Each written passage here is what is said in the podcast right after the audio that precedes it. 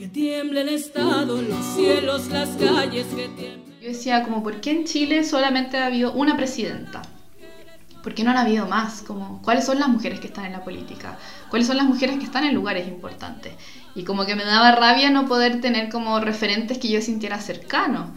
Y después fue como, ah, el feminismo en fondo me, da una manera de entender el mundo que es como darte cuenta de cómo el patriarcado ha operado para que las mujeres justamente no puedan ocupar esos lugares. Hay, hay un libro, que, una autora que a mí me gusta mucho, que se llama Brigitte Vasallo, y en uno de sus libros, eh, que se, se, llama Pensamiento monógamo, terror poliamoroso, el, el capítulo final ella hace una analogía con las plantas, ¿verdad? Y, y, las relaciones de pareja. Entonces dice que hoy día las relaciones de pareja, en las relaciones de pareja somos plantas en macetas, que queremos la compañía, pero para como estar como sobreviviendo con alguien.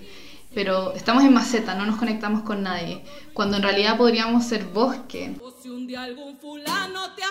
Y esto de la masculinización yo creo que lo vemos todas en espacios grandes, como lo puede ser una presidencia, también en espacios pequeños como puede ser un centro estudiante, una asamblea de carrera, ¿verdad? De qué manera vale más la voz del que suena más fuerte, de la que suena más grave, de la que suena como un poco más violenta, por así decirlo, de la que viene a imponerse.